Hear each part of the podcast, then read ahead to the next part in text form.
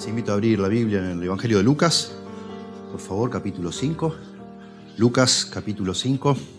El cristianismo se ha ido distorsionando a lo largo de los años y hoy en día se me ocurre a mí que si le preguntáramos a la gente de la calle qué es lo que nos distingue a los cristianos más que ninguna otra cosa, a lo mejor muchos dirían la sanidad o la prosperidad. Pero el mensaje distintivo del cristianismo siempre ha sido y debe ser, es el perdón, el perdón de pecados. Ese es el mensaje del cristianismo. Esa es la predicación del cristianismo, es la esencia del cristianismo, el perdón de pecados. Cuando termina el Evangelio de Lucas, en lo que llamamos la Gran Comisión, el Señor manda a sus discípulos a que vayan por todo el mundo anunciando el perdón de pecados en mi nombre, dice él. Cuando comienza el libro de Hechos, el apóstol Pedro comienza predicando a los que lo están escuchando, diciendo, arrepentíos y bautícese cada uno de vosotros en el nombre del Señor Jesucristo para perdón de pecados. En Hechos 13, el primer sermón de Pablo que tenemos registrado, allí dice, sabed pues esto, varones hermanos, que por medio de él se os anuncia perdón de pecados. Eso es lo que predica el cristianismo. Eso es lo que debe predicar y debió predicar siempre, el perdón de pecados. Y estamos, estamos explicando el Evangelio de Lucas y es muy hermoso. Lucas escribe su Evangelio, por supuesto, para explicar de qué se trata el cristianismo. Y el cristianismo se trata del perdón de pecados. Y por supuesto que Jesucristo hizo sanidades, por supuesto que Jesucristo ayudó a muchas personas, echó demonios, echó fuera demonios, curó gente que estaba enferma, etc. Pero el, el mensaje principal siempre fue el perdón de pecados. Y eso lo vemos de una manera muy especial en el pasaje que tenemos hoy, versículo 12 al 26. Voy a leer, dice así, sucedió que estando él en una de las ciudades, se presentó un hombre lleno de lepra, el cual viendo a Jesús se postró con el rostro en tierra y le rogó, diciendo, Señor, si quieres puedes limpiarme. Entonces, extendiendo él la mano, le tocó diciendo, quiero, se limpio. Y al instante la lepra se fue de él. Y él le mandó que no lo dijese a nadie, sino ve, le dijo, muéstrate al sacerdote y ofrece por tu purificación, según mandó Moisés para testimonio a ellos. Pero su fama se extendía más y más, y se reunía mucha gente para oírle y para que le sanase de sus enfermedades. Mas él se apartaba a lugares desiertos y oraba. Y acá viene otra curación. Aconteció un día que él estaba enseñando y estaban sentados los fariseos y autores de la ley, los cuales habían venido de todas las aldeas de Galilea y de Judea y Jerusalén. Y el poder del Señor estaba con él para sanar.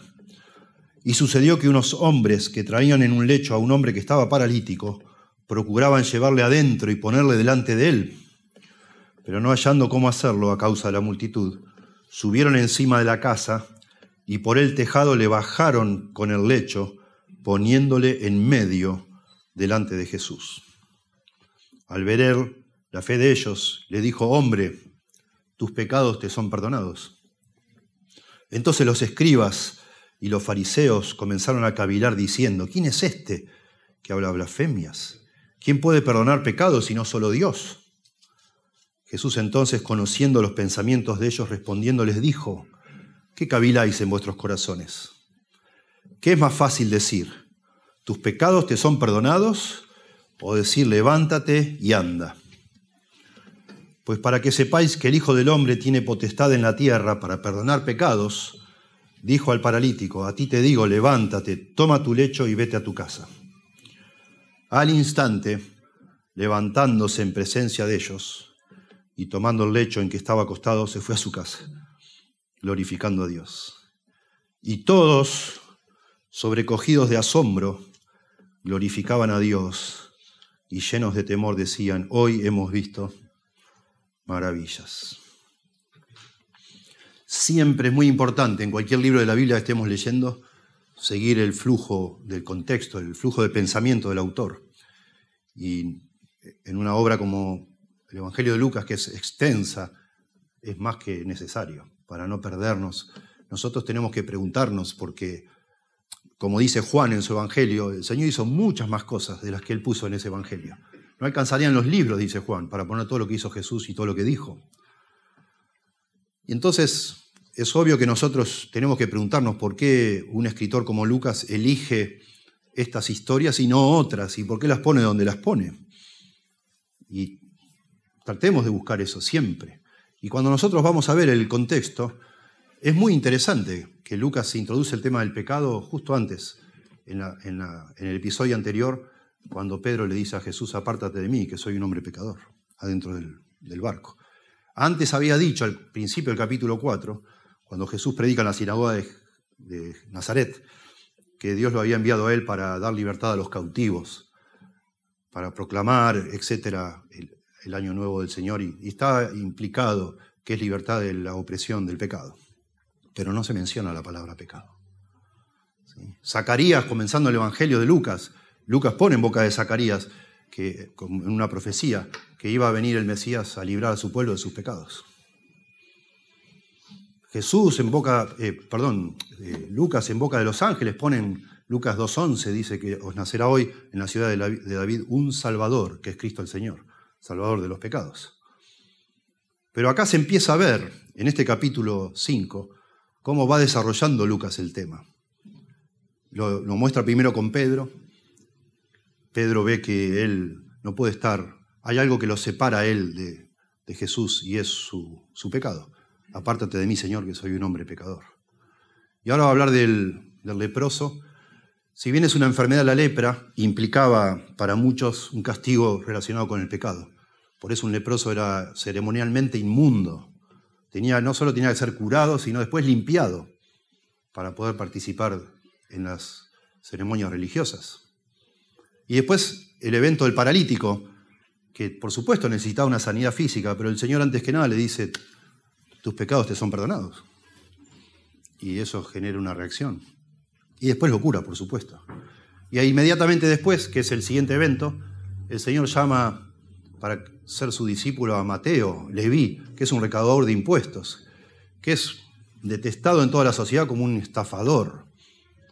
Y el Señor, cuando se genera controversia por causa de eso, dice, yo no he venido a buscar a justos, sino a pecadores al arrepentimiento. Yo he venido a llamar pecadores al arrepentimiento. Hay todo un tema que empieza Lucas a hilar en todo su evangelio que tiene que ver con el perdón de pecados con la conversión, con la necesidad de arrepentirnos, de tener fe en el Señor para que el Señor nos perdone. Ese es el gran mensaje de Jesús. Lucas se, ocupa mucho de que nosotros no nos confundamos y siempre está insistiendo que el Señor iba enseñando y sanando a muchos, enseñando y sanando a muchos. Y lo que estaba enseñando era el Evangelio del Reino, que es que se había acercado el perdón de pecados, que debían arrepentirse porque el reino de los cielos había llegado, etcétera, etcétera. Hay muchos más detalles, los cansaría con detalles técnicos. Ustedes podrían salir a buscar de cómo se repiten ciertos motivos. Comenzando en el capítulo 4 de Lucas, todo el capítulo 4 y todo el 5, se habla del desierto, se habla de la multitud, de la, de la popularidad creciente, se habla de hoy varias veces. Varios motivos que se van repitiendo, de alguna manera Lucas haciéndonos saber que todo lo que está diciendo tiene una conexión, una cosa con otra. Y lo tiene, por supuesto que sí. Y yo decido resumir esto que, veo ya como una conexión aquí, es que el, mensaje central del cristianismo es el perdón de pecados. No cabe duda de eso. El Señor vino para perdonar pecados. Y es muy hermoso en estas dos historias que están conectadas y las vamos a tratar juntas, la sanidad del leproso y la sanidad del paralítico. Es muy hermosa la manera en que estas dos personas necesitadas se acercan a Jesús y cómo hay impedimentos para ese acercamiento. Así como empezó el motivo de apártate de mí, de separación, digamos así, entre Pedro y Jesús, en, la unidad anterior de pensamiento, acá también hay motivos de separación. Un leproso no podía estar en una ciudad. Jesús estaba en una ciudad, no sabemos cuál, pero acá dice que estaba en una ciudad. ¿Y un leproso qué hacía ahí? Bueno, se ve que el hombre estaba desesperado y quería ir a ver a Jesús. Y enseguida que leemos decimos, wow, este hombre no puede estar acá. Él debería estar separado, pero él está buscando a Jesús. Y en la siguiente historia hay dos razones de, separación, si se quiere. Una es la multitud, el hombre con la camilla, no podían pasar, estaba lleno de gente, borrada la casa, no podían ni entrar. ¿Cómo iba a llegar ese hombre a ver a Jesús para que el Señor lo sanara? Y en segundo lugar, está lleno de líderes religiosos sentados ahí. Quizás empezamos a ver, es la primera vez que aparece en el Evangelio de Lucas, pero empezamos a saber, y cualquiera que lee Lucas y ya conocía de los otros evangelios, ya sabía que esto es un problema serio. Y es de nuevo un motivo, un obstáculo, digamos. Hay obstáculos. Pero bueno, en el primer caso la desesperación del leproso vence el obstáculo y el Señor lo sana. Y en este caso la creatividad de los amigos, asombroso, levantan hacen un agujero en el techo y lo bajan y el Señor resuelve este problema. En ambos casos se implica que el Señor lo que hace es perdonar pecados. Porque aún el leproso no le dice, Señor, eh, saname, le dice, limpiame, Señor. Limpiame, no le dice saname. Está implicado que lo sane, porque si no lo sanaba no iba a ser jamás limpio. Pero la sanidad sola no alcanzaba. Tenía que ser limpio para poder ser aceptado de nuevo en el mundo religioso de aquella época. Veamos entonces, en primer lugar, un enfermo de lepra necesita limpieza antes que solo sanidad. Capítulo 5 del 12 al 16. Dice, sucedió que estando él en una de las ciudades, no dice, Lucas no, quiere irse por las ramas. El hombre, asombrosamente, aunque el Evangelio de Lucas es más largo que el de Marcos, Marcos da más detalles que los que da Lucas, todo el tiempo. Marcos también cuenta esta historia y Marcos explica que es una ciudad de Galilea.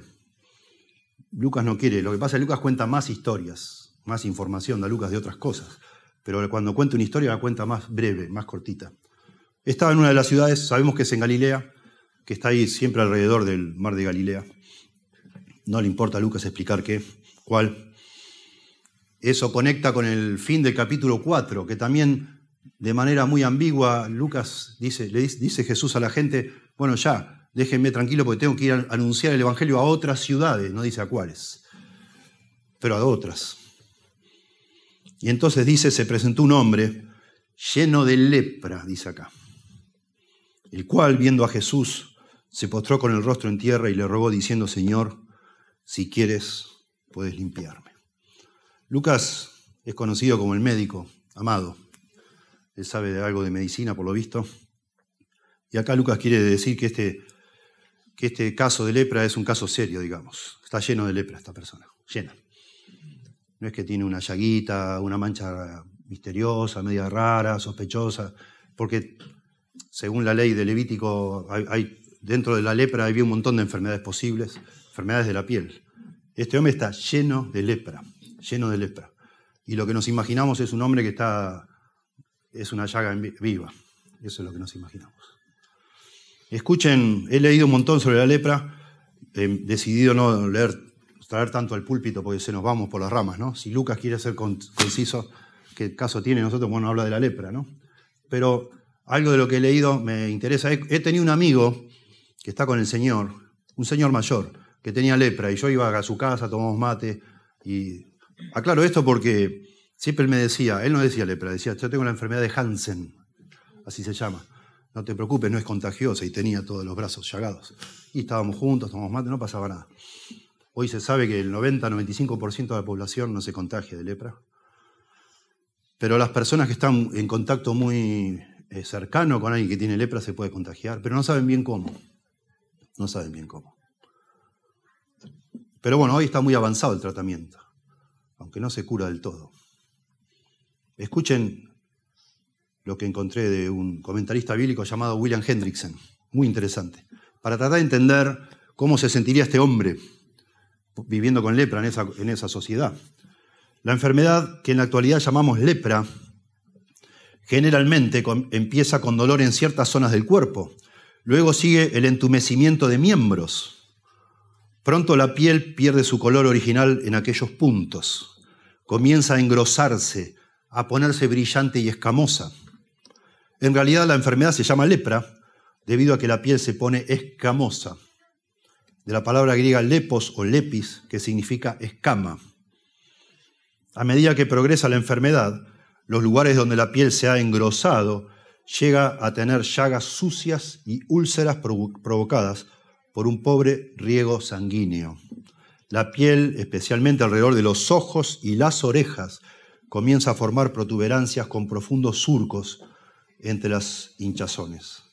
De tal modo que el rostro de la persona afectada comienza a parecerse a la cara de un león.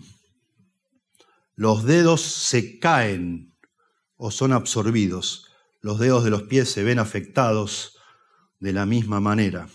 Bueno, hago una pausa acá. Hay un libro hermoso que se llama El don del dolor. Está, lo venden, lo pueden conseguir, pero es medio largo. Escrito por un hombre que es experto en lepra, un cristiano experto en lepra, que ha trabajado mucho en leprosarios en la India y él descubrió, es, él el que descubrió que la razón por la cual los leprosos pierden los dedos de las manos y de los pies es que ya pierden la sensibilidad.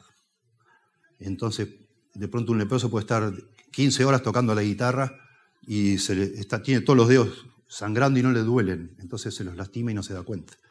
Se quema y no se da cuenta, etc. Por eso no es que la enfermedad te come los dedos, es que no sienten dolor, entonces... Bueno, muy interesante, paréntesis, ¿no? El libro se llama El don del dolor y todo el libro muestra qué bendición que tengamos dolor las personas. Porque los que no tienen dolor son los leprosos y miren lo que les pasa por no tener dolor. Bueno, eso fue un paréntesis interesante. El don del, dolor. Eh, no me acuerdo el nombre del autor, se me fue. Ya, no importa. Los dedos se caen, o, se caen o son absorbidos, dice Hendrickson. Los dedos de los pies se ven afectados de la misma manera. Se caen las cejas y las pestañas. Ya ahora se puede ver, ver, él subraya Hendrickson, se puede ver que la persona en esta lamentable condición es leprosa. Al tocar con el dedo también se puede palpar. Aún se puede oler, explica Hendrickson, porque el leproso emite un olor muy desagradable. Además, en vista del hecho de que el agente productor de la enfermedad frecuentemente también ataca la laringe, la voz del leproso adquiere aspereza. Su garganta, y cita otro doctor, adquiere ronquera y ahora no solamente puedes palpar, ver y oler al leproso, sino también que se puede oír su desagradable voz. Y si usted permanece con él durante algún tiempo, puede imaginar un sabor peculiar en la boca probablemente provocado por el olor. Todos los sentidos de una persona sana captan la presencia de la lepra. Bueno, por eso aclaré al principio, nada que ver con una persona que yo visitaba y seguido, estaba bajo un tratamiento, él era uno, de los enfermos ejemplares, me decía, porque era el único, uno de los pocos enfermos bajo ese tratamiento piloto que no tomaba alcohol ni fumaba, entonces todas las medicaciones las experimentaban con él. Nada de esto yo lo vi solo la piel escamosa, nada más. Pero bueno, en aquella época sí era. Sobre todo que se los alejaba, no había tratamiento médico, se los, se los ponían leprosarios y ya. Bueno, en la Biblia, como decía, la lepra es un término más amplio, ¿no? Que solo la enfermedad de Hansen, este, que es la lepra que conocemos nosotros, producida por el bacilo leprae, eso es lo que se llama. También este, tenían varias formas de enfermedades de la piel, como podría ser la psoriasis, la tiña, la tiña fábica, el lupus, etcétera, varias enfermedades. ¿sí? Y lo vemos cuando leemos el Levítico que explica, se ve por la, cantidad de, espacio que se le dedica en el, Antiguo Testamento, en la, en la, ley de Moisés. Nos imaginamos que había muchos enfermos de lepra en aquella época. Demasiados, ¿sí? porque se le dedica mucho tiempo, mucho, mucho espacio. Escuchen, como dice, por ejemplo, el Levítico 13, del 1 al 3, habló Jehová a Moisés y a Aarón diciendo, cuando el hombre tuviera en la piel de su cuerpo hinchazón o erupción o mancha blanca, y hubiera en la piel de su cuerpo como llaga de lepra, será traído a Aarón el sacerdote o a uno de sus hijos los sacerdotes, y el sacerdote mirará la llaga en la piel del cuerpo, si el pelo en la llaga se ha vuelto blanco, y pareciere la llaga más profunda que la piel de la carne, llaga de lepra es y el sacerdote le reconocerá y lo declarará inmundo. Bueno, ser declarado inmundo era ser apartado de la sociedad. Ya no puede participar en la adoración, por supuesto, ni en el tabernáculo, ni en el templo. Tienes ser apartado para no contagiar a otros. Imagínense. Verso 12. Mas si brotare la lepra, cundiendo por la piel, de modo que cubriere toda la piel del llagado, desde la cabeza hasta sus pies, hasta donde pueda ver el sacerdote. Entonces éste le reconocerá, y si la lepra hubiere cubierto todo su cuerpo, declarará limpio al llagado, toda ella se ha vuelto blanca y él es limpio. Mas el día que apareciere en él la carne viva, será inmundo. Y el sacerdote mirará la carne viva y lo declarará inmundo. Es inmunda la carne, es lepra. La carne viva, ¿no? Es lepra.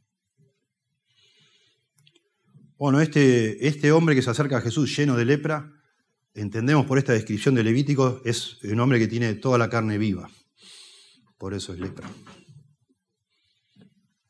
Y esto es una enfermedad, por supuesto, con problemas físicos, que trae problemas físicos, ni hablar, pero también problemas sociales. La, lepra es una enfermedad social. Una persona con lepra era apartada de todas sus amistades, sus familiares, de todo, de toda la vida. Eh, era relegada al ostracismo. No de, una, no de una manera cruel, pero de una manera, bueno, sensata en ese, con la medicina que se tenía. Eso es lo que se debía hacer. Debía ser aislado, como pasó con la cuarentena acá. Nosotros lo hemos vivido ya. No era por crueldad, era por solo sentido común, hasta que se encontrara de qué manera curar eso, ¿no? Dice más adelante en capítulo 13 de Levítico, para imaginarnos también, y el leproso en quien hubiere llaga llevará vestidos rasgados y su cabeza descubierta y embosado pregonará, inmundo, inmundo. Él tenía ir corriendo, caminando, gritando inmundo, inmundo. Nadie se podía acercar a, menos de cinco metros de él, y si el viento, digamos, venía desde donde él estaba hacia las demás personas, la persona tenía que estar a 50 metros de él, supuestamente por el contagio. Todo el tiempo que la llaga estuviera en él será inmundo, estará impuro y habitará solo. Fuera del campamento será su morada. Una condición terrible, ¿sí? Dolor, por supuesto, dolor físico y aislamiento social. Tremendo.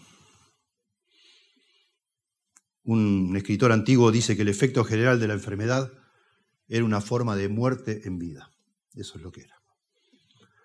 Y el relato nuestro acá en Lucas refleja, a pesar de lo sucinto que es, una gran emoción. Este hombre, este hombre está desesperado, no, no, mide, no, piensa. Estamos leyendo acá en Lucas y sabemos que Jesús no es, no es que está solito en un páramo meditando, está siempre rodeado de gente. Y ya nos dice Lucas al principio que estaba en alguna ciudad. Y cuando Jesús estaba en alguna ciudad, eh, apenas se podía mover. En la anterior episodio nos cuenta que tuvo que pedirle prestado un barco a Pedro para poder hablar porque se lo, estaban empujando. Así que apareció este hombre que debería estar aislado, apareció y se metió entre la multitud. Y uno dice, wow, bueno, en parte Galilea estaba muy lejos de Jerusalén, donde estaba, digamos así, todos los policías religiosos que hacían que se cumpla todo al pie de la letra. De pronto ese es un paliativo. El hombre se lanzó. Yo digo, me lo imagino, tenemos que tratar de imaginarlo. El hombre dijo, bueno, me meto, no me meto, me meto, no me meto, me meto. Se acabó. Y habrá ido gritando, inmundo, inmundo, inmundo, córranse, córranse, córranse. Y, y se fue ahí, para que, desesperado para que el Señor lo, atienda. Es tremendo. Tratemos de imaginar. Y, la forma en que se acerca, porque dice, el cual viendo a Jesús se postró con el rostro en tierra se postró delante del Señor, adorándole, como una posición de adoración, y le rogó, diciendo, Señor, es la segunda vez en el Evangelio de Lucas que un ser humano le dice a Jesús, Señor. Primero fue Pedro, en, el episodio anterior, apártate de mí, Señor. Este es el segundo, Señor, si quieres, puedes limpiarme. Este hombre no solo está desesperado, sino que muestra mucha humildad. Si quieres, puedes limpiarme. No se le colgó, él se ve que entiende qué es lo que le pasa y qué tiene y cuáles son los límites. No es que se le, lo abrazó a Jesús, Señor, límpiame. En el momento que tocaba ver a Jesús, Jesús era inmundo también. Él se tira, se tira frente a Jesús y le dice, si quieres, puedes limpiarme. Le implora, le ruega. Maravilloso. Y llama mucho la atención que pone el énfasis en la voluntad de Jesús, no en la capacidad de Jesús. Él sabe que Jesús puede limpiarlo. Ese es tremendo. El hombre de alguna manera escuchó y él cree que Jesús puede limpiarlo. Lo que no está seguro es si él va a querer hacerlo. Y ese es el punto que él menciona. Este es un hombre que tiene fe en Jesús, en el poder de Jesús. Si quieres, puedes hacerlo. Yo sé que puedes, no sé si querés, pero sé que puedes. Y al decir limpiarme y no sanarme, el énfasis de este hombre está puesto en el aspecto espiritual de su enfermedad. Porque es lo que es. Los dos aspectos. El aspecto del dolor físico, pero el aspecto de estar, ser declarado limpio para poder participar de la vida religiosa del pueblo. Él quiere estar limpio. Y entonces, verso 13, dice, extendiendo él la mano, Jesús, la mano, le tocó diciendo quiero, se limpio, y al instante la lepra se fue de él. Hubiera sido suficiente que Jesús diga, sí, claro que quiero, eh, fuera lepra y se fue a la lepra. Pero por alguna razón el Señor extendió la mano, y lo relata Lucas, y lo toca. Hermoso. Y no es la única vez que el Señor extiende la mano para tocar a alguien, y por supuesto eso implica compasión compasión, identificación con la persona, ternura. ¿Sí? El, Señor, el, poder del Señor estaba en su palabra, el poder de Dios está en su palabra. No necesitaba tocarlo. Pero, de nuevo, ese toque para una persona leprosa habrá significado demasiado. Aceptación, ¿verdad? Precioso. Por eso leímos lo que leímos recién, para tratar de entender lo que significaba ser leproso. Y si bien no me parece que sea el énfasis acá, pero justo antes dice, apártate de mí que soy pecador, dice Pedro, hablando de la santidad de Jesús, está claro que Jesús es santo. Durante todos los evangelios está claro que Jesús es santo. Y nosotros ni tenemos idea de lo que es ser santo. Nosotros no somos santos. Si nosotros nos ponemos un guante blanco, sería, digamos, un guante, digamos así, inmaculado, un guante santo, blanco, y agarramos barro el guante se nos queda todo negro, ¿verdad? Pero bueno, es una forma de decir, es blanco, este guante está, es impecable, es inmaculado. Bueno, pero Jesús es santo en el sentido de la santidad verdadera, que cuando Él toca un leproso no es que Él queda inmundo, el leproso queda limpio. Sería, si Jesús tocara barro, si fuera la analogía, el barro no sería más barro, no sé. Este, es al revés lo que sucede. Es maravilloso. El Señor tiene una santidad que produce lo que la ley de Dios exige. Santidad. De hecho, Él nos hace a nosotros santos a los ojos de Dios. Y eso es precioso de entender que cuando nosotros vinimos a postrarnos delante del Señor Jesús y Él invadió nuestro corazón con la salvación, el perdón de pecados, Él nos hace santos, Él nos santifica. Y a los ojos de Dios somos santos, porque la sangre de Cristo nos cubre, nos limpia de todo pecado. Él, al haberse acercado a nosotros, Él no se contaminó, nosotros nos santificamos. Eso es maravilloso de pensar. Y así debe caminar un cristiano, evitando el pecado, confesando, cuando pecamos, confesamos a Dios pecado, para restaurar una relación que se daña, se rompe de nuestro lado, pero nosotros confiamos plenamente que aun si pecamos porque la sangre de Cristo nos cubre, Dios nos ve como santos si somos sus hijos, porque el Señor nos ha santificado. Y bueno, el Señor dice quiero. Y si el Señor dice quiero, ya está, se hace, porque Él es Dios. Habíamos hablado de las anteriores sanidades cuando echa fuera el demonio en capítulo 4 y sana a la suegra de Pedro.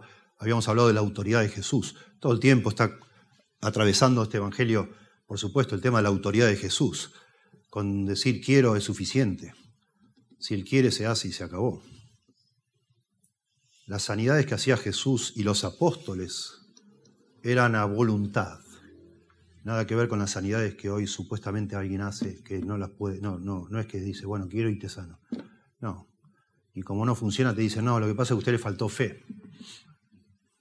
¿Qué pasó?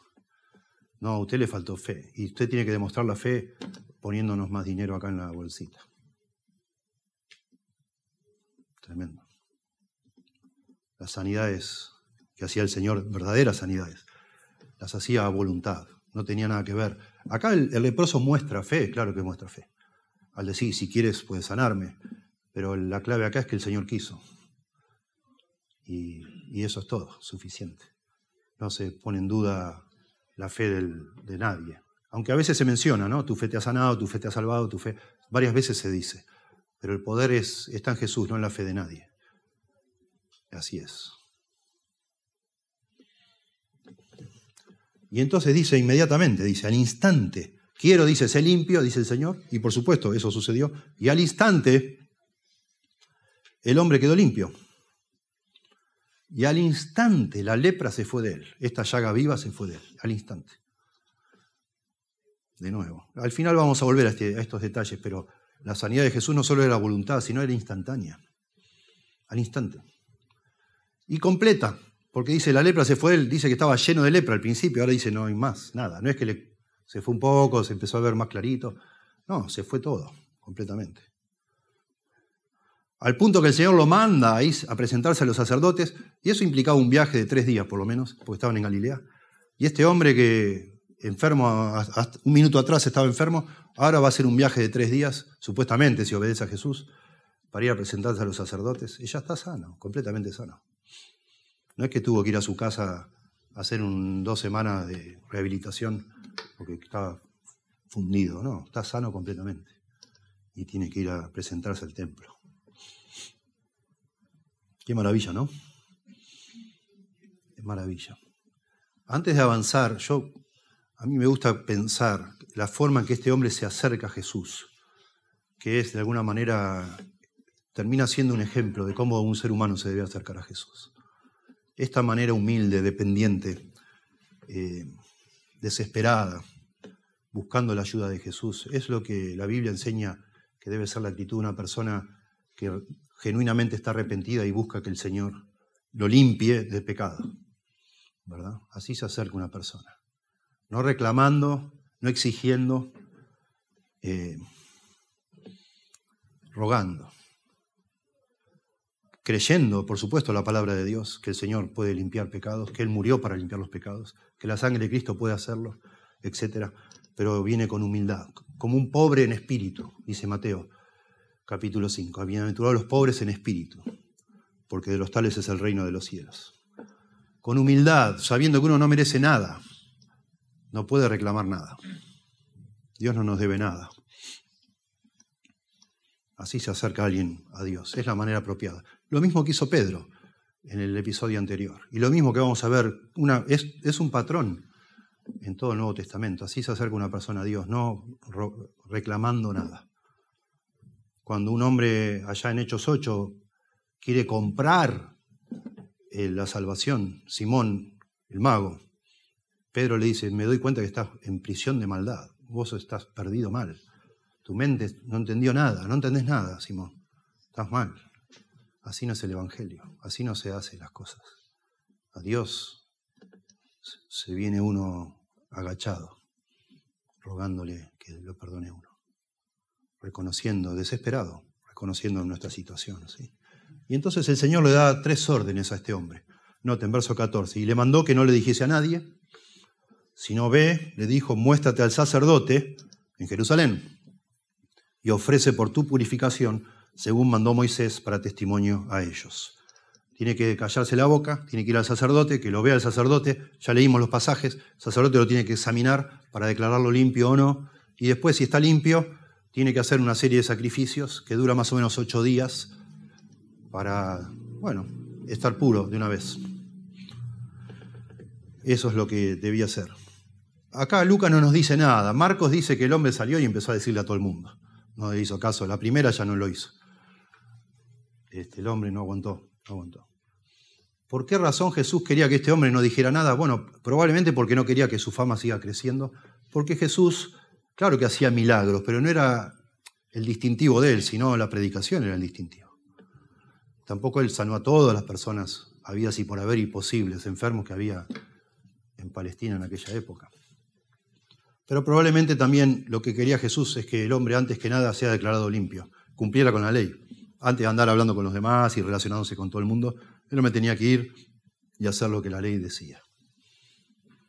En un sentido, Jesús no cumplió la ley al tocarlo, la ley de alguna forma, no es que prohibía, después los judíos sí prohibieron en sus leyes orales las tradiciones, pero no es que lo prohibía, pero no lo aconsejaba. Jesús tocó al hombre. Pero Jesús también muestra que a él sí le importa cumplir la ley. Entonces le dice, anda y presentate, hace lo que Moisés mandó. Anda, hace el sacrificio, etcétera, etcétera. Sometete también a las autoridades religiosas.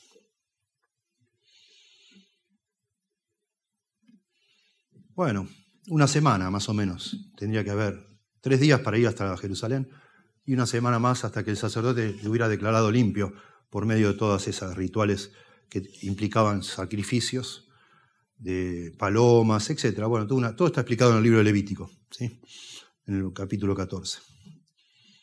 Y dice que lo debía hacer para testimonio a ellos. Noten al final el verso 14. Según mandó Moisés, para testimonio a ellos. Y es una discusión, mini discusión, ¿quiénes son ellos? Porque se tiene que presentar al sacerdote singular. ¿Testimonio de quién? ¿Quiénes son ellos? Bueno, la solución más probable es que sea de todos los sacerdotes. Él va a ir al templo, todo en el templo no hay un sacerdote, hay un montón de personas ahí sirviendo. Y Jesús quería de pronto que en Jerusalén supieran que él había hecho este milagro y dar testimonio, no solo de que los tiempos mesiánicos estaban presentes, porque ese era el testimonio. Cuando Juan el Bautista está preso y está confundido de si Jesús era o no era el Mesías, porque ve que no, no es que todo el mundo, no es que se está levantando una revolución y el Mesías es el campeón, no, lo están rechazando muchísimo los líderes religiosos. Entonces Juan el Bautista dura, creo, duda, creo que es Lucas 7:22, y Juan el Bautista manda a preguntar por sus discípulos, Señor, ¿eres tú o esperamos a otro? dice Juan. Y, y Jesús le dice, díganle a Juan lo que están viendo ustedes. Los ciegos ven, los cojos andan, los leprosos son limpiados, etcétera, etcétera.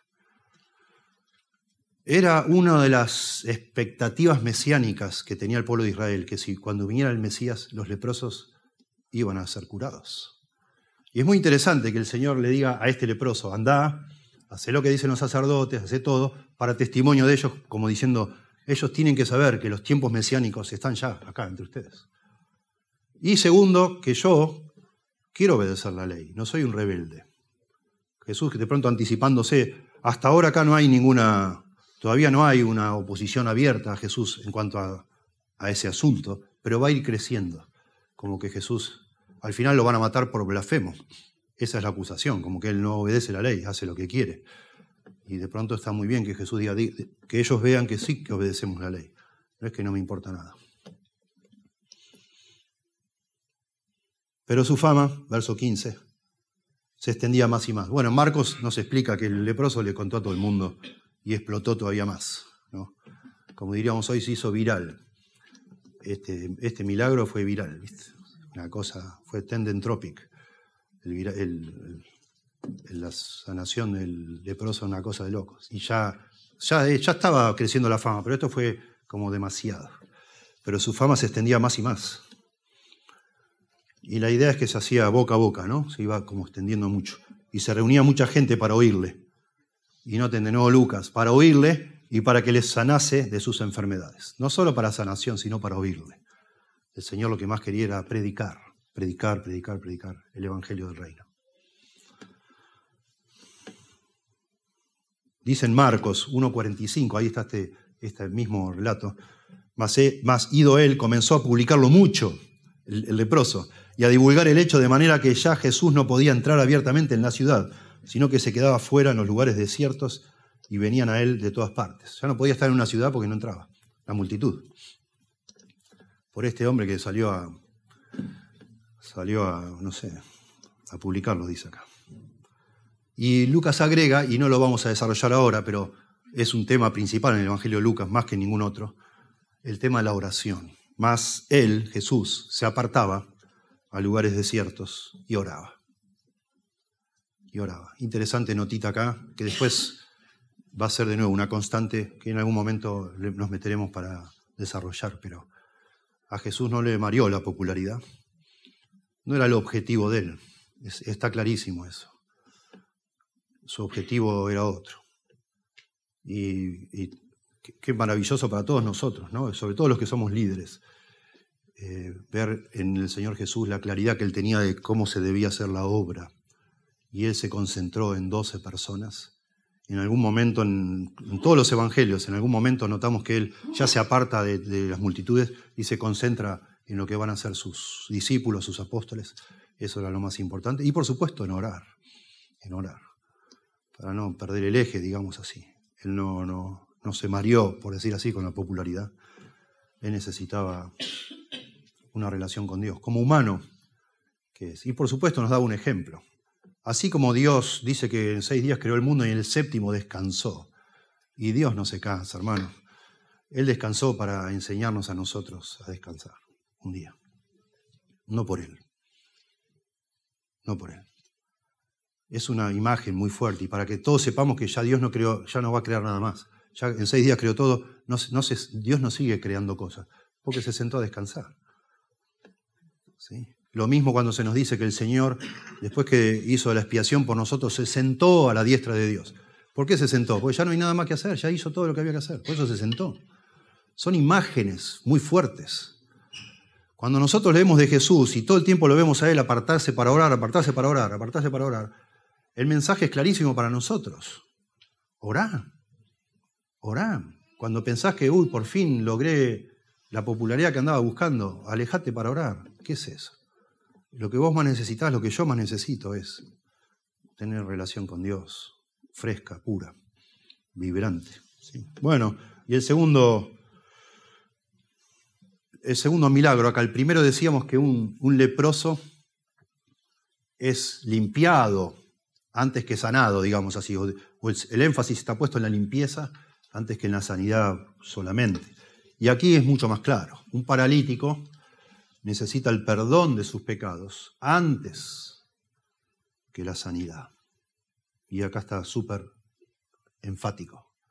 Aconteció, verso 17, un día que él estaba enseñando y estaban sentados los fariseos y doctores de la ley, los cuales habían venido de todas partes, de todas las aldeas de Galilea, perdón, y de Judea y Jerusalén, y el poder del Señor estaba con él para sanar. Bueno, de nuevo, acá está en una casa, ahora sí, ya sabemos, estaba enseñando, estaban sentados, sabemos que está en una casa, porque enseguida nos va a contar que alguien va a abrir el techo para entrar. Y bueno, acá hay un elemento que aparece por primera vez, que son los fariseos y los doctores de la ley, que son los que van a terminar matando a Jesús. Son gente escrupulosa, religiosa. Los fariseos eran una secta, un grupo, digámoslo así, dentro del judaísmo muy estricto. Aproximadamente en la época de Jesús existían 6.000 fariseos. Ellos habían venido a existir en la época de, entre los dos testamentos, eran como los guardianes, por decir así, de la pureza de la ley. Ellos querían conservar, este, bueno, todas las costumbres, sobre todo la ley de Moisés. Y empezaron a desarrollar toda una serie de comentarios para aplicar, poner en práctica la ley de Moisés. Y al final eso en el siglo II después de Cristo se, coleccionó todo eso en un libro llamado la Mishnah, ¿sí? y otro llamado la Gemara, y después en el siglo VI después de Cristo, se hicieron, porque quedó muchas cosas afuera, se hicieron, y más se agregaron y más se agregaron, se hicieron y se imprimieron unos comentarios de la Mishnah y de la Gemara llamado el Talmud. De manera que si uno quisiera saber, bueno, lo que pensaban los fariseos, está todo escrito en esos libros, que son un montón, largo. Cuando en el, en el año 70 después de Cristo el templo es destruido, una de las facciones de los judíos, de los líderes religiosos llamados los saduceos, dejó de existir.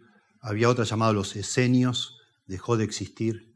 Y otros llamados los celotes, que era el brazo más político de la religión judía, dejaron de existir. Los únicos que prevalecieron fueron los fariseos. Así que al día de hoy el judaísmo ortodoxo, como lo conocemos, son los fariseos.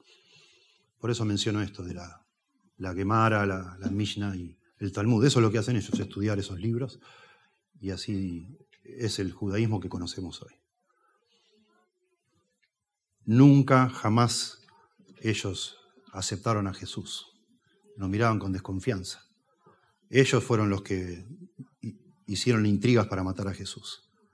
Por celos, dice en una parte de las Escrituras. Acá estaban ellos, aparecen por primera vez en este Evangelio.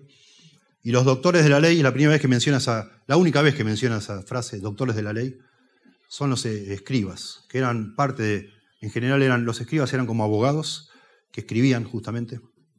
Esdras fue un escriba. Y también eran personas, la mayoría de ellos eran fariseos, también eran personas que se opusieron a, a Jesús. Digamos que como escribas que eran y maestros de la ley, doctores de la ley, escuchaban, en este caso estaban escuchando a Jesús y estaban pensando qué parte de la ley él estaba transgrediendo en determinado momento. A medida que avanza el Evangelio lo vamos a ver todo el tiempo, sobre todo con el tema de quebrantar el sábado. Se van a poner cada vez más rabiosos contra Jesús. Y acá Jesús parece que intencionalmente, sabiendo que están ellos ahí sentados, eh, larga una expresión que para ellos es una blasfemia y le dice al paralítico, tus pecados te son perdonados. Y ya, imagínense, estas personas entrenadas para detectar cualquier detalle que excede lo que está escrito, se ponen como locos. Y eso para ellos era una blasfemia. Por eso decimos que en este, ya Lucas como empieza a contar este relato, ya nos muestra una, una dificultad desde el comienzo. Que esta gente esté ahí presente es un problema no augura problemas. ¿Sí? Ellos están ahí para ver si Jesús pisa el palito y agarrarlo en algo, siempre. Todo el tiempo es lo que hacen. Dice que hasta de Jerusalén habían venido, noten. Habían venido de las aldeas de Galilea, de donde había sinagoga, ¿sí? Y de Judea y Jerusalén. 100 kilómetros, Jerusalén más o menos, de distancia, tres días de camino.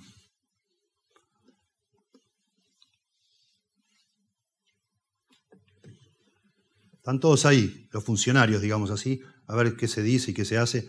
La, fama de Jesús ya ha llegado, los ha alcanzado, bueno, a estas personas y ellos vienen a chequear a ver qué onda, si es de verdad de alguien ortodoxo o es un falso maestro. Y el poder del Señor, dice Lucas, estaba con él para sanar. Tremendo. Generando una tensión de que, bueno, algo va a pasar acá. ¿Sí? Cuando los, pasajes anteriores se nos dice que Él, cuando fue bautizado con el Espíritu Santo, Él recibió ese poder para hacer las cosas que hizo, ¿no? para ir por todos lados haciendo lo que hacía. Y aquí es el sinónimo, es el Espíritu Santo, está con Él para sanar. Y entonces sucedió, dice verso 18, que unos hombres que traían en un lecho a un hombre que estaba paralítico, procuraban llevarle adentro y ponerle delante de él, y no podían. Sabemos por los otros evangelios que eran cuatro, cuatro amigos en una camastro, cada uno en una punta, llevándolo a este que era el amigo, y no podían, no podían, pedirían por favor permiso, permiso, permiso, nada, nada. Querían que Jesús lo viera y confiaban, creían que Jesús, si lo tenía al frente, lo podía sanar, por supuesto. Pero no hallando, verso 19, cómo hacerlo, a causa de la multitud, Subieron encima de la casa y por el tejado le bajaron con el lecho, poniéndole en medio delante de Jesús. A propósito, hay cuatro palabras que se, traducen paralítico en el Nuevo Testamento. Uno significa alguien que le falta una pierna, no es el caso acá. Otro es alguien que es rengo, no es el caso acá. Y las otras dos está hablando de una persona que es, eh, tiene una parálisis. No sabemos de qué tipo, pero tiene una parálisis. ¿sí? Este hombre no es un mutilado, tiene los dos miembros, no es que le falta una pierna. Tampoco es un rengo, es más, es más que un rengo y menos que un mutilado, digamos así. Y bueno, los amigos no pueden entrar y entonces subieron encima de la casa. Ustedes habrán visto, seguramente habrán visto este, cómo eran las casas en aquella época, pero las casas eran bastante sencillas, muy simples. Por lo general, en la, en la planta baja estaban los animales y estaba la cocina, y por lo general arriba en la terraza se comía y a veces se dormía para estar lejos de los animales, ¿no? pero la escalera era por fuera, así que Jesús estaría abajo, no sabemos, imaginamos un lugar grande por la multitud, pero la escalera es exterior, a veces por detrás, a veces por el costado, a veces por detrás. Imaginamos que esta gente vio la oportunidad de meterse por detrás, subir la escalera, y bueno, los techos eran bastante sencillos también, pero eficientes.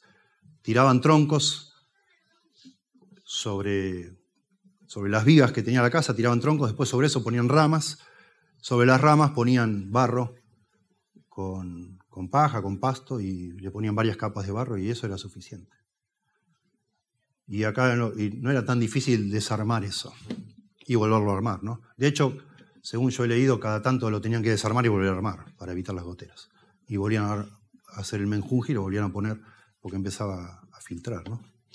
Así que subieron encima de la casa y por el tejado, Lucas usa la palabra tejado, y eso genera un problema porque los griegos usaban tejas, los judíos no usaban tejas. Y bueno, ahí están todos los eruditos discutiendo una tontera. Quizá Lucas, a lo mejor porque está escribiéndole a, a Teófilo, a lo mejor usó la palabra tejado para que él imagine como, no sé, no sabemos. Pero podríamos decir el techado, es lo mismo. Esta gente tuvo que hacer un trabajo,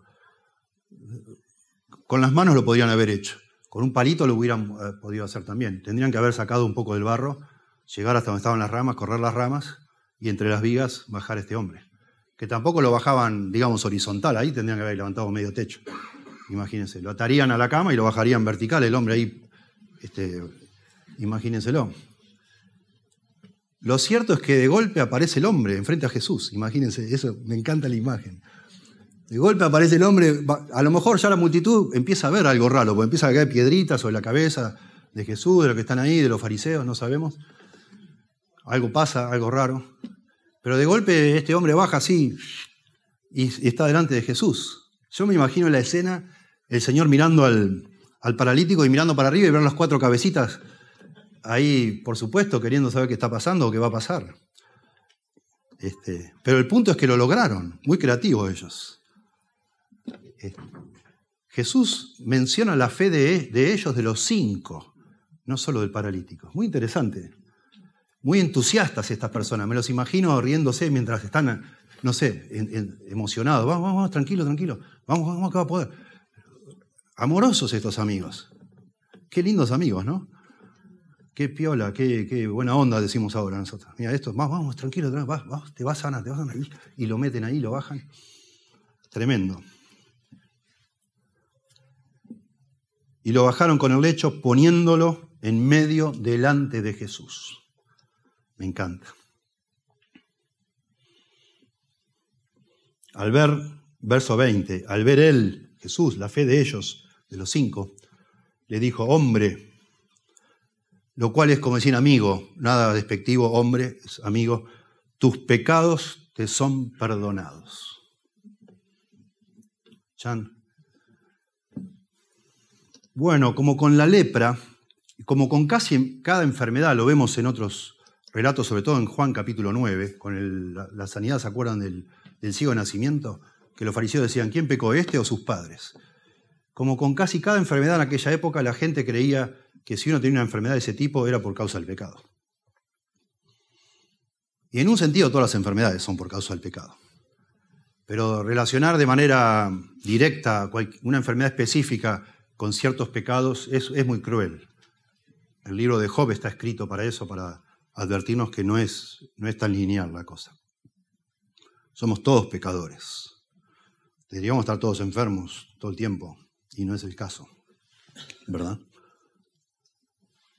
Pero todos, a pesar de nosotros estar, la mayoría estamos acá, estar sanos, algunos enfermos, otros sanos, todos necesitamos perdón de pecados. Lógico. Y este no era la excepción, este paralítico está clarísimo que lo bajan por el agujero para que le, sane la parálisis. Pero el Señor ve en él otra necesidad mucho mayor, y es el perdón de los pecados. Y por eso le dice así. Y seguramente intencionalmente Jesús, viendo sentado a todos estos sátrapas ahí, toda esta gente que está tomando nota de todo lo que hace, como que los, los provoca. Porque se genera acá una discusión muy tensa. La tensión se, enseguida se va de este paralítico a, a estos líderes religiosos que se ponen como locos por lo que dice Jesús. Y Jesús lo dijo a propósito, es obvio. Pero no solo yo creo para provocar a los fariseos ahí y a, los escribas, para enseñarnos a nosotros. Acaba en el relato anterior Pedro le acaba de decir, Señor, apártate de mí que soy un hombre pecador. Y le dice, no temas, sígueme. implicando una forma de perdón. En el relato siguiente le va a decir a Leví, que es un estafador, sígueme. Y el Señor, y Leví va a hacer una fiesta, vamos a ver la próxima vez, con todos los eh, publicanos y prostitutas y todo, y los fariseos están, van a estar que arden viendo todo eso, y el Señor va a decir, los sanos no tienen necesidad de médicos, sino los enfermos. Yo no he venido a llamar a justos, sino a pecadores al arrepentimiento. Está más que claro el punto acá, que es lo que le importa a Jesús son las enfermedades espirituales que todos tenemos, que se llama pecado. Esa es nuestra gran necesidad.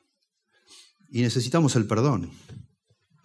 Y por eso Jesús dice esto. Es una tremenda lección, no solo una provocación para los que están ahí. Al contrario, estos fariseos deberían saber, si tanto estudian la ley, deberían saber que ese es el gran punto. Qué lástima, ¿no? Cuando Jesús les dice, ustedes se cuelan el mosquito y se tragan el camello. Ustedes son expertos en minucias de la ley y lo más importante, ni lo entienden. Y así eran, pobrecitos, pobrecitos.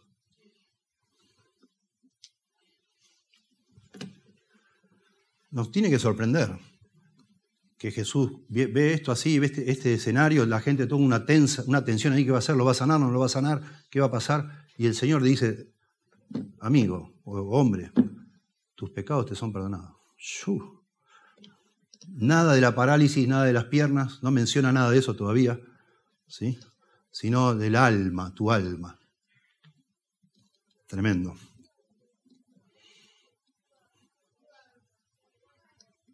Eso nos tiene que poner a pensar a todos nosotros.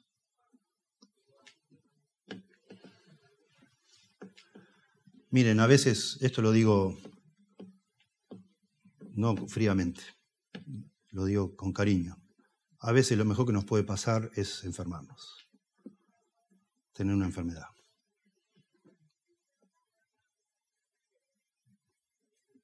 Una enfermedad seria puede ser una bendición de Dios. Si eso nos hace mirar a nuestra alma y arreglar todo con Dios. ¿Sí? No es esta la única vida que existe, hay otra vida. Y en esta vida tenemos que ponernos a cuentas con Dios. Tenemos que estar bien con Dios. Y no podemos pasar la vida como, como si nada, digamos, sin engañándonos a nosotros mismos, creyendo que está todo bien y está todo mal con Dios. Y un buen día despertarnos delante de Dios y darnos cuenta que Él nos va a decir, apartados de mí, nunca os conocí, hacedores de maldad. Imagínense. Imagínense. Y es muy posible, la Biblia lo enseña, que personas que han vivido toda la vida dentro de una iglesia se estén engañando a sí mismas. Y creen que están bien con Dios solo porque saben las canciones, saben los versículos, abren la Biblia, pero nunca fueron perdonados por Dios. Imagínate. Imagínate. Por eso Jesús dijo, mejor sería que entraras al cielo sin un brazo, sin una pierna, sin un ojo, que con los dos ojos fueras al infierno. Es mejor llegar sin una pierna al cielo, cojo, que corriendo al infierno. ¿Para qué querés las dos piernas si te vas al infierno? Ponele. Usando la analogía de Jesús, Mateo 5. Y aquí el Señor está poniendo el dedo en ese punto, ¿sí? Nuestra principal necesidad no es la sanidad física, no es la prosperidad, no es tantas cosas que la gente viene a buscarnos acá para que lo ayudemos. Que vuelva tu pareja que se fue, te abandonó y a ver, pastor, por favor, óreme por esto, óreme por lo otro, óreme porque me duele el cuello. Gente viene a pedirte eso. Acá traigo una foto, pastor, me ora en esta foto para que. ¿Y qué le pasa? No, tiene, no sé qué tiene. Qué locura. No entendemos nada.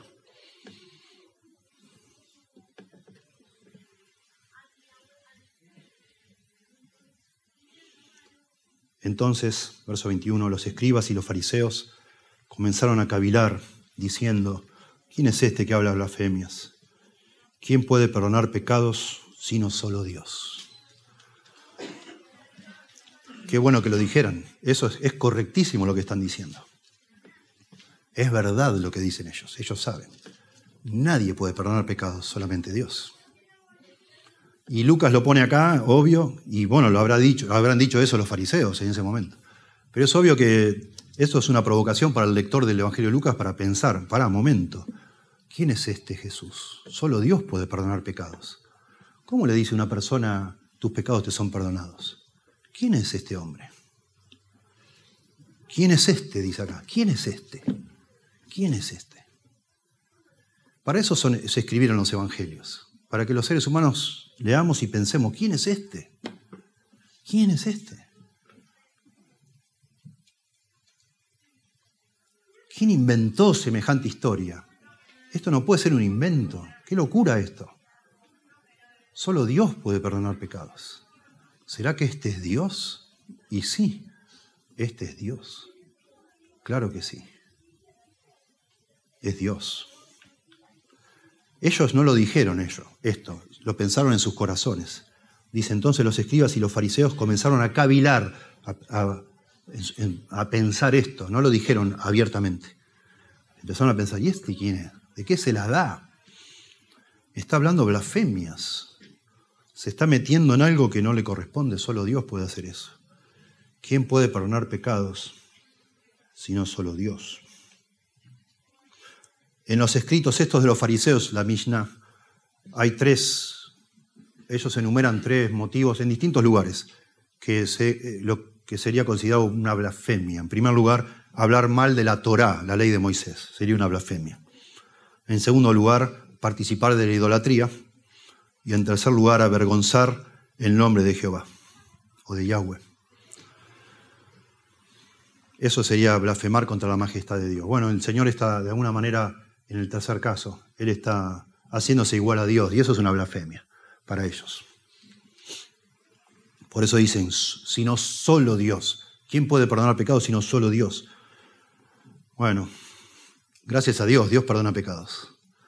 No es una novedad que trajo Cristo. El Antiguo Testamento está lleno de pasajes que hablan de Dios perdonando pecados. El principal es Éxodo 34, cuando Jesús, eh, Moisés le pide a Dios ver su gloria y, Dios pasa y le va, va proclamando que Él es lento para la ira y grande en misericordia pasaje clave de toda la Biblia. Dios se deleita en perdonar. En, en toda la Biblia se habla de eso. Gracias a Dios por eso. Cualquiera de nosotros que lee la Biblia inteligentemente se da cuenta que Dios es, tiene una santidad que es irresistible y que nosotros no podríamos jamás estar delante de Dios. Nos consumiría como no podemos mirar al sol y se nos quemarían los ojos. De la misma manera no podríamos estar delante de Dios, la santidad de Dios, y sobrevivir. Pero Dios es grande en misericordia, dice el, Antiguo Testamento. Y Él quiere perdonar. Y Él puede perdonar. Y la forma en que lo hace Él es siempre descargando la culpa y la ira que debería estar sobre, sobre vos y sobre mí, sobre alguien inocente. En el Antiguo Testamento, mediante todo el sistema de sacrificios, se enseña esa realidad, descargando la ira de Dios sobre un corderito inocente. Pero todo eso era solamente un anticipo de lo que iba a pasar en el Nuevo Testamento, que la ira de Dios iba a caer sobre el Cordero de Dios, Jesucristo, para que entonces por medio de esa muerte sustitutoria podamos nosotros ser perdonados. Dice Jeremías 31, 34, solo para citar uno, porque perdonaré la maldad de ellos y no me acordaré más de su pecado. Y está lleno de pasajes. Los salmos, Salmo 130, Salmo 103, Éxodo 34 les dije, Isaías 1.18, etc. Está lleno. Dios perdona, Dios perdona, Dios perdona, Dios perdona. Es verdad lo que dicen los fariseos. Pero Jesús ahora al decir, tus pecados te son perdonados, se está haciendo igual a Dios, lógicamente. Obviamente. Verso 22. Entonces Jesús, Jesús entonces, conociendo los pensamientos de ellos, puede ser porque como un profeta, puede ser él por un gran discernimiento que tenía, puede ser por medio del Espíritu Santo, no sé, él podía ser omnisciente, así como vio los peces donde estaban y lo mandó a pescar a Pedro y sacó todo, él ve lo que están pensando estas personas, lo, lo puede saber. Conociendo los pensamientos de ellos, respondiendo les dijo, ¿qué caviláis en vuestros corazones? Él sabía completamente lo que ellos pensaban. Verso 23. ¿Qué es más fácil decir?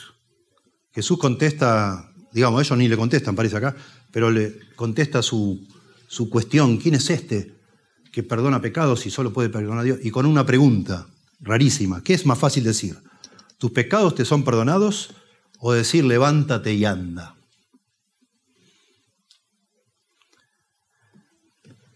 Interesante.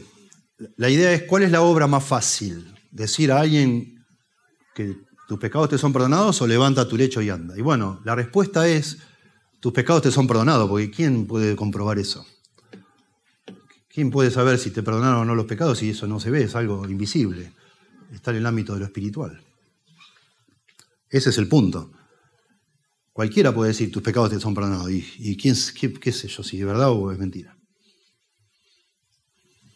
A propósito, ya que estamos con este tema del perdón de los pecados, paréntesis, hermanos queridos y los que algún día escuchen por internet, el mundo evangélico está lleno de personas que creen que sus pecados han sido perdonados porque alguien les dijo que eso fue así. Y no es cierto.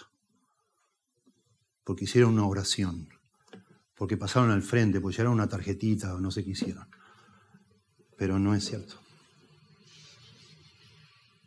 En esta ciudad hay personas que creen que sus pecados han sido perdonados porque acá pusieron, pegaron esas ventanas y pusieron este piso. No sé, se creen los fundadores de esta iglesia, pero su vida no es una vida de alguien que ha recibido el perdón de los pecados. Ellos falsamente confían en que sus pecados han sido perdonados. Ojo con eso. ¿sí? Solo Dios puede decir eso. Y ojo con aconsejar a alguien que te dice, no, sí, yo le... O le decís, bueno, haz esta oración conmigo. Y después que hace la oración decís, bienvenido hermano, tus pecados fueron perdonados. Pará, pará, pará. No sé si son, no sé si es así. Hay que esperar los frutos. Por sus frutos los conoceréis. ¿Sí? Bueno, eso fue un paréntesis.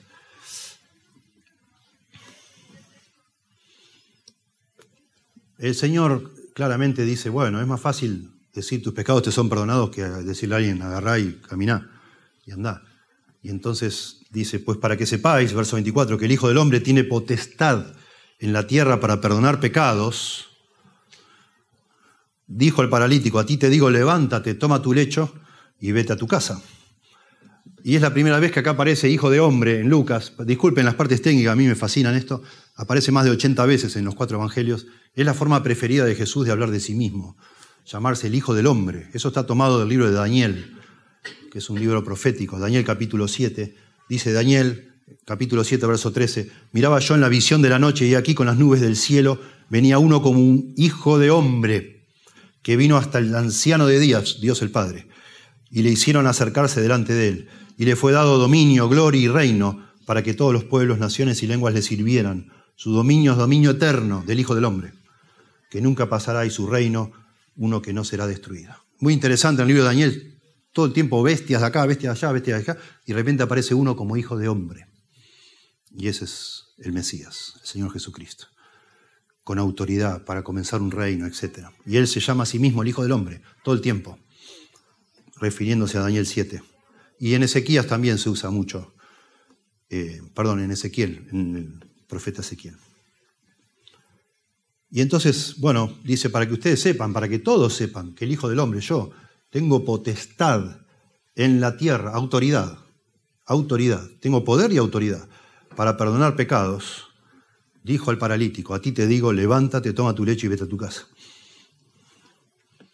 La sanidad que le hace al paralítico es una manera de autenticar que lo que él está diciendo no es, como decimos acá en Argentina, un chamullero está haciendo verdaderamente, él está como representando a Dios acá en la tierra. Por eso hace la sanidad y por eso hicieron los apóstoles sanidades. Nunca el objetivo de que se llegara el cristianismo a todas partes del mundo era establecer en, cada ciudad una, una enfermería, un lugarcito de sanidades para que las personas no tengan problemas. Nunca, jamás. Jamás. Eso fue necesario al principio del cristianismo hasta que tuviéramos las escrituras completas para autenticar si una persona venía o no venía de parte de Dios. Dios. había dado ciertos poderes a ciertas personas, que no tienen nada que ver con las falsificaciones que hoy se hacen, nada que ver. Acá lo dice, para que sepáis que lo que yo hablo es cierto, que yo tengo potestad de perdonar pecados. lo sano a este hombre. El, punto era la sanidad, la salvación, no la sanidad. Al instante, de nuevo, al instante, igual que el leproso, al instante, levantándose en presencia de ellos y tomando el lecho en que estaba acostado. me imagino la escena y ya me causa gracia. Permiso, permiso, me imagino con el lecho, permiso, permiso, y se va, el hombre se va. Y se va con el lecho abajo el brazo. se fue a su casa glorificando a Dios. Tremendo. Sanidad instantánea, completa, verificable, ahí están todos, en presencia de todos. No que lo pasaron, bueno, vamos a la carpita allá atrás y vamos a hacer unos pases mágicos a ver si te cura. Adelante todos ahí inmediatamente. Y el hombre se agarra tú y se va. Completa. Sanidad completa. Instantánea. Y todos, sobrecogidos de asombro, glorificaban a Dios llenos de temor y llenos de temor decían, hoy hemos visto maravillas, cosas maravillosas, cosas que nunca habíamos escuchado, llenos de asombro. La gente está realmente sobrecogida de asombro. La multitud que estaba ahí, ¿verdad?